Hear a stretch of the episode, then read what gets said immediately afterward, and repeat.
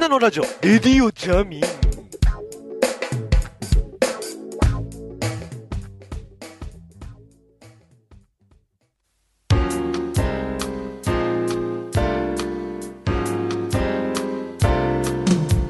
ディオジャム。ウィワナビユアナンバーワン年も押し迫りまして12月31日時刻は21時42分となったところでございます。レディオジャムイバラミューナンバーワン最後の2014年最後の配信にできるといいなと思っているところでございますけれども伊坂でございますけれども、えー本来10月の半ばぐらいに1回やろうかなと思っていたまんま忙しさにかまけましてそのまんまずるずるずると12月31日まで来てしまいましたということでですね、まあ、とりあえずまあ、1月1日になってもいいから、えー音源を公開しとかないといけないなと思いまして、ちょっと今喋っているところでございます。ということでですね、えーまあ、12月31日時刻が21時42分世の中的には「紅白歌合戦」がやってましてジバニャンジバニャンとうるさいよっていう もう嵐に嵐にゃうるさいよってタイムライン見ながら思ってたりなんかした今日この頃なんですけども、えー私は先ほどまでちょっとですね外出ておりまして、えー帰ってきたところなんですけれどもまあいかんせんお店が閉まるのが早いということで19時ぐらいにはもう閉店というですねもうね 年末ですよ。ね。とは言いながら明日もうね1月1日とか言ってますけど木曜日ですんで。もうねあのー木金土日と4日経ちますともう週が明けて仕事というようなことになってしまうところでございますんであんまりこうなんか年末感も出せないんですけれどもね。えーということで今日はですね、えー風貌が外れたピンマイクで 収録を行っております、えー多分ですねこのワイヤーがいつか引っかかってなんかバツバツ音がするんじゃないかなと思ってるんですけれどもね、えーハンドマイクをねいつも使って撮ってるんですけれどもあのハンドマイクだとね結構音がボソボソすることあるよねと思いながらですねまあ今あのピンマイクをちょっと引っ張り出しました、えーオーディオテクニカのやつを、えー使ってるんですけれどもピンマイクで撮ろうかなと思っているところでございます。えーそんなわけで、レディオジャムイワナビュアナンバーワン、あー年内最後といいますか、あ実は年またぎということになりますと、えー今日から番組としては15年目。15年目。2001年の1月1日にレディオジャミン、えーとしてレディオジャムイワナビアナマンを立ち上げましたんで、えーそれから考えると15年目ということでですね、えー何をやってきたんでしょう私は。だから人生の半分近くをネットラジオやってるっていうことがですねこうどうしたもんかっていうところがあるんですけれども。まあね。やってるもんはしょうがないですよ。それだけでちょっと最近をね振り返ってみたいと思うんですがとりあえず12月28日に、えー私として4年半ぶりにコミックマーケットにサークル参加させていただきました。あプロペラシャフトとしてですね4年半ぶり、えー、2000何年でしたっけ？もう覚えてない、ね、4年半だとしたら2010年のはずなんですけどもそれで合ってるのかどうかが今定かってないとですね、えーまあ多分そのぐらいということで。今回はちょっと、あのーお仕事でね、あの街歩いてる時についでに撮った写真でまとめた、えーフォトブックというものをですね出してみまして、えー入校12月の頭にやって、えー20部ほど吸ってですね、えー特に、えー印刷屋さんと揉めることもなく。ね 一つ揉めたとしたら表紙にマット加工ぐらいした方がいいんじゃないですかって言われてあお願いします。っていうこのぐらいのええー。でもよく言って戻ってきたらそんなに濃い印刷でもなかったっていうですね。あれっていうねあのそんな印刷測れそうな感じでもないっていうところがまあポイントだったんですけども。まあ吸ってみないと分かんないですからね、えーということでまあやってですね、えー今回20部出しまして16部がとりあえずお買い求めいただけましたので、えーまあ良かったかなというところでございます。今回コミケ冬コミはですねあの冬コミとしては2回目の参加サークルとしてはね、えーなんですけれども前回がまだあの夢の中へがかかってた時代ですから もう結構前なんですよね、あの、ダーララララッタって言ってみんながこう、なんか一斉点検をやってたっていうね、時代ですから。で、今回しかもですね、あの、配置された場所が、えっと、西2の、えーシャッター前の、かつ誕生日席の横っていうですね、あの、言い方変えると、寒風吹きすさぶ中。これ以上寒いことないんじゃないかっていうぐらいですね、えー 人でもうねきつかったっていうことですね。まあ、特にですね9時半から10時までの 30分間が一番辛かったんですね。あの10時になっちゃえば人がなだれ込んできますからあの周囲の気温が上がるんですけども9時半から10時の間ってことは、えーとまあ、一回シャッターをガーッと開けて待機列の人たちが一気に外に出てで 人がいなくなったシャッターは開いてるっていう状況ですからまあ寒いというですね、えー感じでございましてですね。まあでも場所が良かったっていうこともあって、えー今回はまあそこそこ、あのー20部中16部で出るということでですね。こんなことはなかなかないですから。ね。で一応 C88 来年の8月のですね、えー一応夏コミの、えー申し込み書買ってきてあります。でスケジュールも一応確認したら、えー次回が8月の141516の3日間ということになってまして奇跡的にですね8月の中で唯一その土日が空いてるっていう。ことになってましたんでまあなんとかなるんじゃないかなと今思ってるところでございます。えでも14って冷静に考えたら金曜日なんだよね。あのーえで多分初日に振り当てられるでしょうから。ね。どうなんでしょう？分かりません、ええ。14どうなんだろうな。ねあのギリギリなんかあのお盆休みに入ってそうな入ってなさそうなみたいな、ね、感じですよね。なんとも言えない微妙なラインなんですけどもね、えーとりあえずでも土日空いてるのは本当にその141516の週しか土日があの今のところ空いてないので8月ぎっちりですね仕事が入ってますんで もう今現時点でですね、えーなので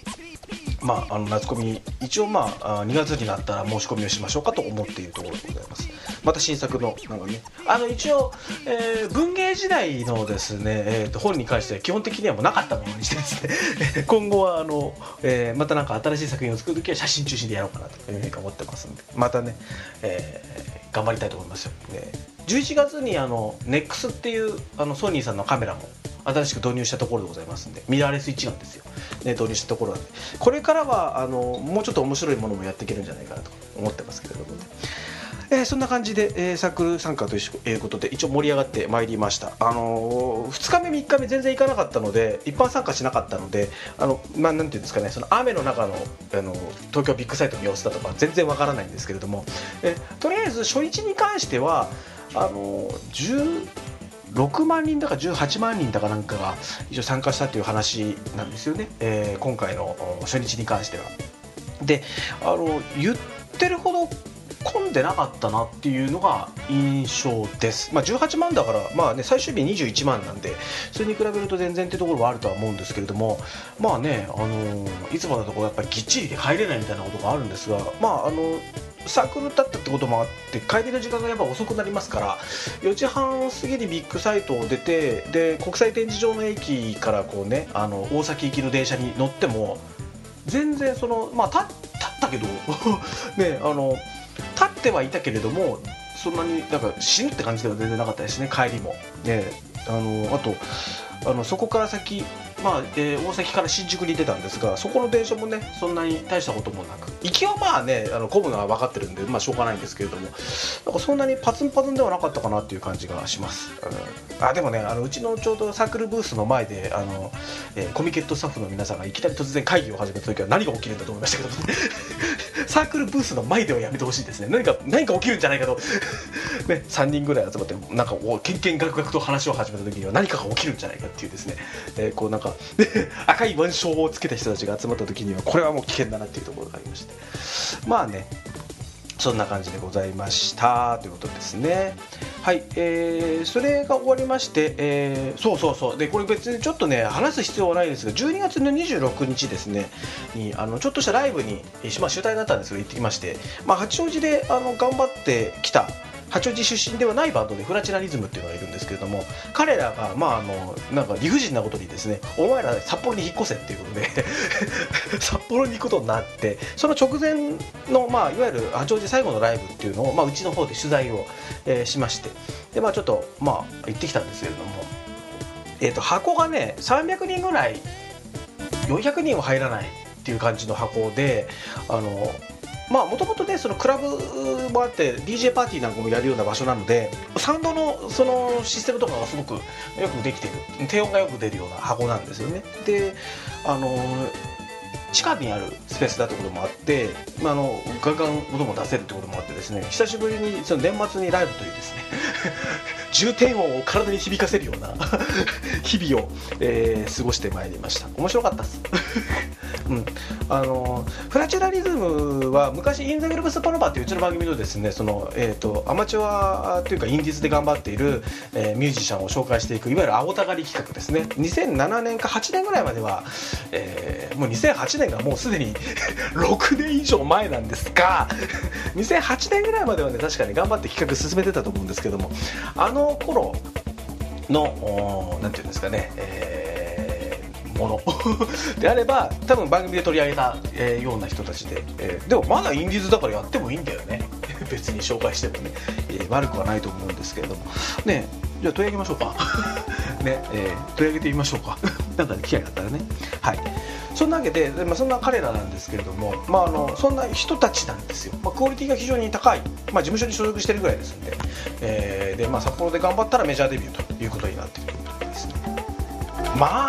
あどうなんだろう今の世の中。あの目標というかその、えー、とメジャーデビューの条件が札幌の、えー旧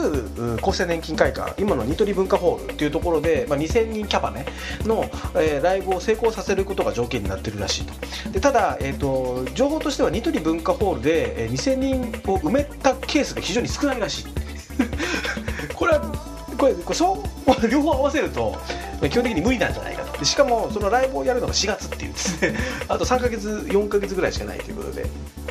どうなるやらわからないんですけれども。まあねあのー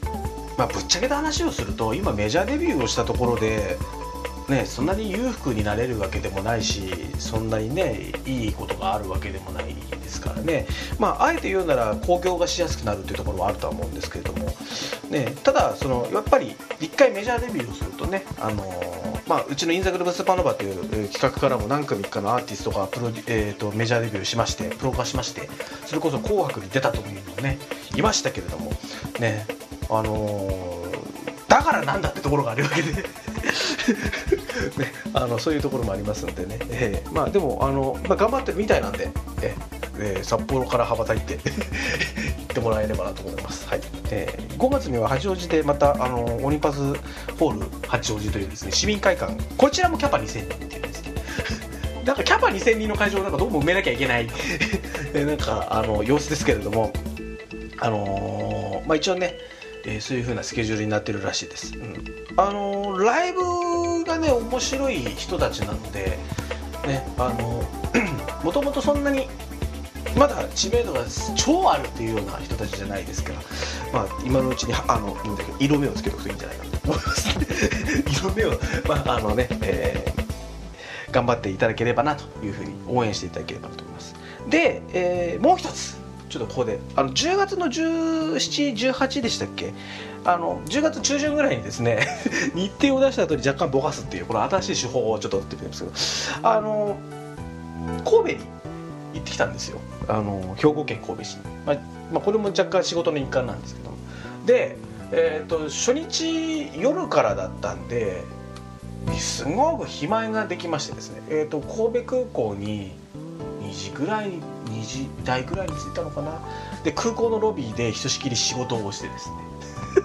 でその後に八百良、あのー三宮の方に出るっていうですね。その前段の仕事をしててとか非常に虚しい。あの、えー、と到着ロビー。到着ロビーの椅子であのテザリングで仕事をするというですね。我々はもうどこでも仕事ができますね。空港の到着ロビーでも仕事ができるってことはちょっと一応アピールをしておきたいんですけれども。虚しいですね、えーまあそんなことがあってで夜まで時間があったんでちょっとその、えー三宮から、えー、と新神戸まで行ってないんだっけな。もう覚えてないな。のところをねちょっと行ったんですよ。でそこでね IC レコーダーを回したんですね。えそこで IC レコーダー回したんでその音源をちょっと聞いてみようということになっておりますんで、えー大したことないです。全体で2分3分あるないぐらいの音源ですのでちょっと聞いていただければなと。え特にこれといった意味はないんです。え一応そんなことやってたよっていうことで、えー聞いていただければと思います。10月中旬ぐらいの神戸にいる私からお届けいたします。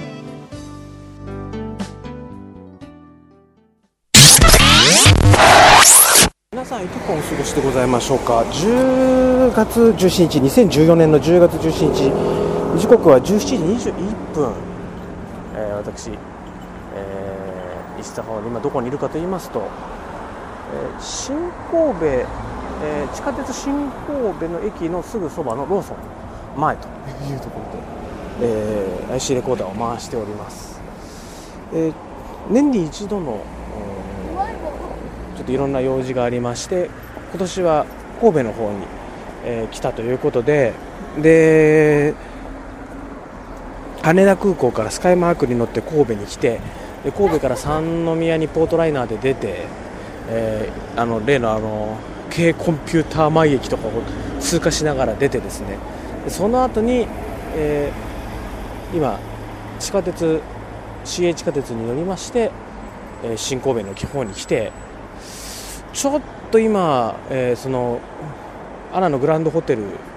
のところが人でわさわさしているんで歩いてきたらローソンがあったということでそのローソンのところで喋っておりますけれども。ただの道端です、えー、後でちょっとねローソンに来たのはですねあの飛行機に乗ってる間に若干体調崩しまして マスクでも買っとこうかなということでえちょっとやろうかなと思ってるところなんですけれども本当にですね本当に街の中に今入ります。どんどん喧騒がなくなっていくはずです、えーここが今神戸市中央区加納町2丁目というところになります。そんなところに来て何してるんだって感じですけれども。ね、毎週水曜日は、えーこれは缶瓶ペットボトルの回収の日ということで。なんでしょうね。ただの道端ですね。本当にただの道端なんですけれども困っちゃうなっていう。駅駅から始めたいんですけどね。いかんせんローソンの前から始めてしまいましたんで、えーこんな感じでございますけれども。特にこれといったものもなくてですね。ただの路地裏 に来ておりますね。えイロハスの値段も120円で変わらないです。えそんなわけで。まああのー全然神戸感がない。全然神戸感がないお話をしてどちらかというとなんかこうなんかなんか神田辺りの路地裏で喋ってるのとあまり変わらないテンションなんですけれども、えーちゃんとここはですね、えー神戸ということで、えーだから音で証明してみろって言われたって無理なんですがまあ今日そんな意味で遊びに来てるわけじゃないんですよ。ちゃんと仕事なんです。ちゃんと仕事なんですがまああのちょっとフラッと来たということもあって、えー音を取ってみてるということで。さすがにですね5時半、まあ、ちょっと前ぐらいに今なってるんですけどだんだんやっぱり日が暗くなってきておりまして、えー日本全国的に秋かなというところでございます、えーということで本当に今まだあのね喋ることないに決まってるんですけどね。じゃあちょっとこの飛行機乗ってからあこの新神戸に来るまでの間をの顛末をですねちょっとだけ、えーちょっとだけこの神戸妙法ビルの前で 喋ろうと思うんですけども、え神戸妙法ビルにある小坂のところで喋ろうと思うんですけど。あのー今日はですねえっ、と1時半のえーとスカイマークの神戸行きを乗る予定だったんですがいきなりいきなり15分遅れで始まりましてでまあその機材トラブルとかでは全然なくですね単純にこうあの あなんていうんですかね、えー、と到着遅れで15分遅れで出発っていうことにもともとなっていてで実際にはどうなんだったら45分から、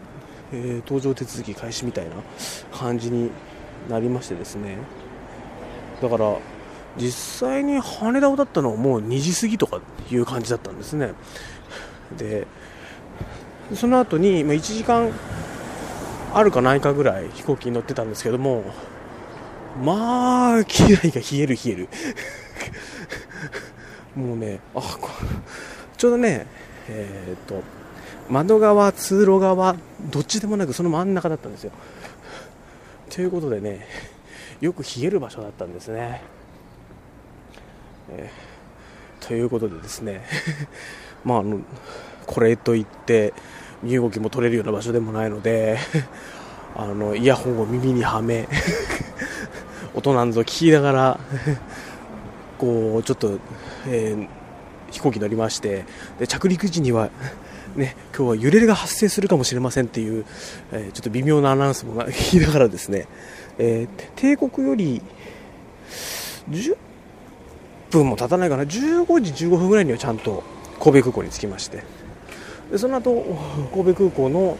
えー出口のところにあるロビーで、えミヤネ屋を見ながらひたすら作業をするという、え 地味な時間を過ごしまして、えその後にあの読売テレビさんは「イッテ Q!」の再放送やっててですねそこもちょっと見ちゃったりなんかして で、えその後一旦三宮に出てで、えー、と三宮にあの来る途中はですね特にこれといったこともないんですけれども、えー三宮に、えー着いた後に、まあ、小腹が減ったんですが同時にやたらと咳が出ると。咳が出るし喉が痛いと。これはやばいということでですね、えー三宮駅のサンクスでイロハスを買い そして薬を飲み でもって、えー中尾で、えー少々和風カレーなど食しで今に至るということなんですね、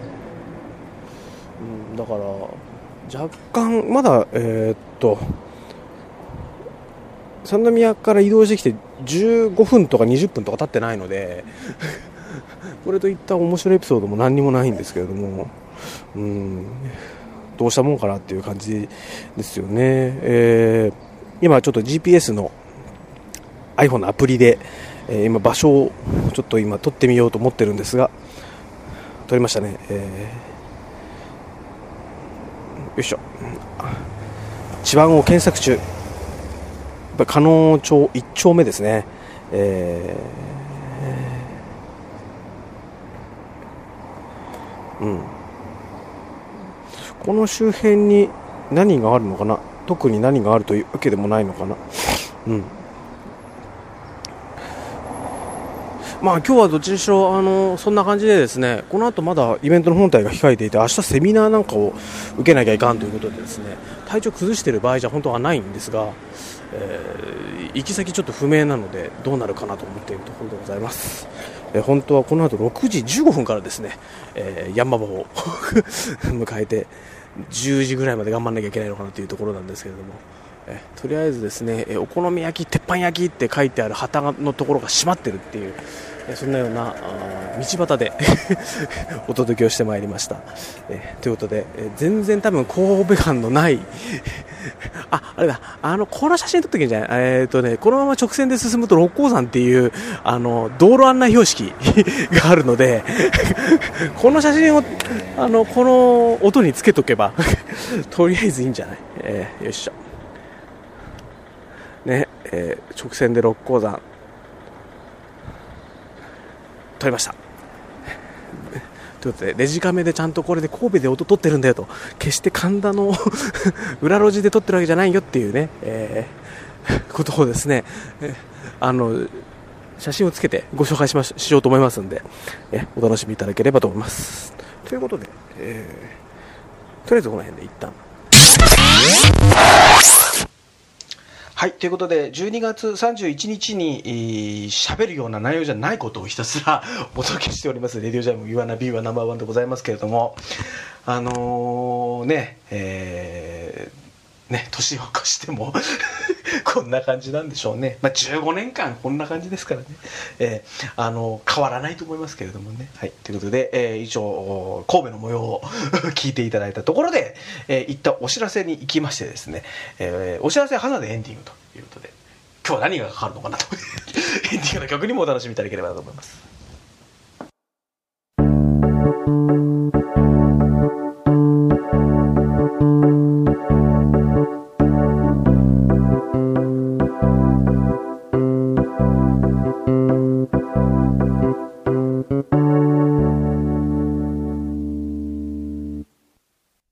レディオジャム、ウィワナビユアナンバーワン。